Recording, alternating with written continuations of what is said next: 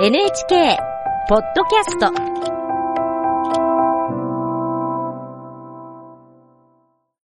さあ、続いては、流浪のコーナー、毎度おなじみ、ワンニャンジャーナルです。わ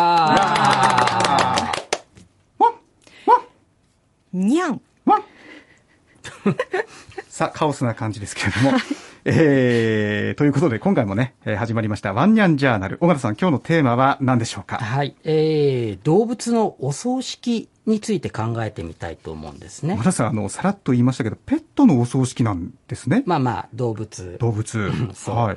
で、今夜はですね、えー東京都獣医師会霊園協会の栗田よしこさんに来ていただきました。こんばんは。よろしくお願いします。よろしくお願いします。あの栗田さん、そもそもなんですけれども、東京都獣医師会霊園協会というのはどんな団体になるんでしょうか？はい。あの、動物を火葬するための施設やお墓などがある東京都内のやや8つの霊園で作る団体です。はい。獣医師会と連携して、学校や幼稚園で飼育している動物が死んでしまった時に、引き取りや埋葬などを行うことがあるんです。あの今ってその、葬儀をする会社とかですね、霊園っていうのは増えているんですか？そうですね。少し前の数字ですが、2010年に環境省が調べたところ、ペットの葬儀社もしくは霊園の数は全国に1000社近くあるということでした。一昔前は人間と動物は別だという考え方が多かったように思います。でも最近ではペットも家族だという考え方が浸透してきました。昔は人間だけを対象にしていた霊園がペットについても扱うようになっています。車に仮装のための炉を乗せた移動仮装車も増えているんです。やはりペットの葬儀増えているという印象です。ただ皆さんですね、そのペットの葬儀社ですとか霊園ってどうやって探すんでしょうか？以前は動物病院からの連絡が多かったんです。ただ最近ではインターネットを通じて問い合わせをいただくというケースが増えています。その、ペットのお葬式ってどんな風にこう行われるんですか？人間と同じようなこう流れなんですか？そうですね。ペットのお葬式をして、ご家族、友人などで参列するというケースもあります。遺骨については、ロッカー型の納骨堂に収めたり、共同墓地に埋葬したりします。かける費用によって本当にいろいろなケースがあるんですが、別れを惜しむという気持ちは皆さん共通していると思いますま。あ、そうですよね。あの、犬や猫、それから小鳥については以前から買う人多かったと思うんですけど、最近爬虫類とか、まあトカゲとかイグアナとかですね、熱帯魚も人気出てますよね。ペットか多様化してると思うんですけれども。はい。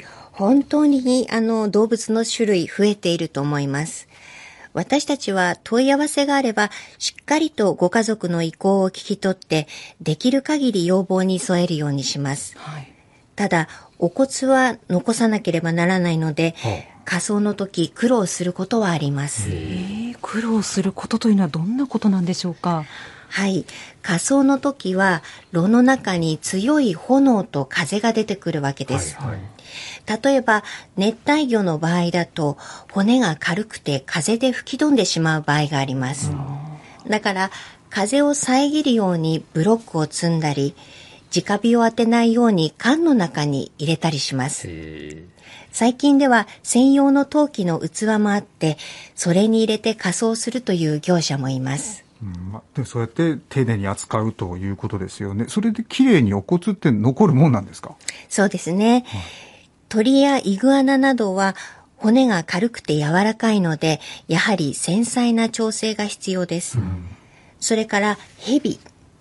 とても長い子もいますので、その場合はトグロを巻いてもらうんですね。はい。そのままの形でお骨になるケースもあるんです。なるほど。まあ、そういったですね、お葬式に関わっていく中で、ユニークな依頼ってありましたか？はい。あの、教会のメンバーの話なんですが、ある猫ちゃんのケースがあります。はい。その猫ちゃん、生前はサンマが大好きだったそうなんです。はい。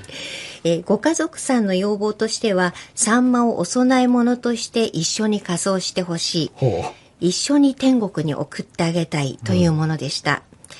これがなかなか難しくてですね、あの、通常ですと、サンマの方が先に燃えてしまうんですけれどう。も、そうですよね。はい、猫ちゃんより先にサンマが燃えてしまってはお供え物になりませんので、やはり火の加減を調節したり、位置を考えたりと、様々な工夫をして一緒にお送りしたと。あーまあね、もう猫ちゃんが亡くなったというのは本当に悲しいですけども、本当にできるだけのことはしてあげたいという飼い主さんの思いとこう送り出す、ね、皆さんの思いというのがあるんですね。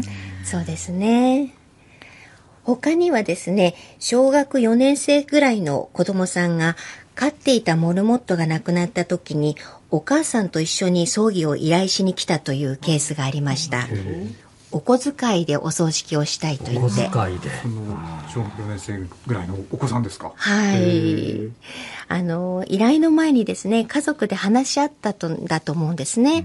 その時に命の大切さとか、これまで一緒に過ごしてくれてありがとうとかいった気持ちを家族で共有できたということなんでしょうね。それから、都内の小学校の中には、学校で飼育していた動物が亡くなると、私たち協会のメンバーに依頼してくるところがあります。はい。車で引き取りに行くと子供たちが校庭で待っているんです。はそこでお別れ会が開かれます。あ。うん。みんなで手紙を書いてくれて別れを惜しみます。こうしたことも大切な教育なんじゃないかなと思いました。なるほど。そうですよね。で、その、教会のメンバーの中にはですね、昆虫葬、昆虫のお葬式を行っているところもあるんですよね。はい。神大寺の動物霊園が最近始めた取り組みですね。ここでは60年ぐらいペットの葬儀を行ってきて、犬や猫以外にも命を大切にする心の大切さを広げたいという思いがあったそうなんです。うん。実は子供たちが最初に飼う動物って昆虫の場合が多いですよね。カブトムシとかバッタとかですね。そうですね。はい。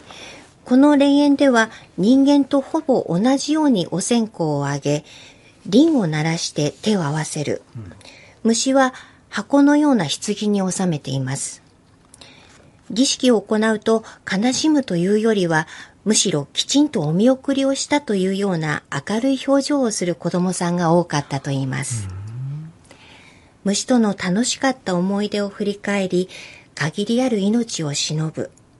その初めての場面が昆虫葬だったりするわけです。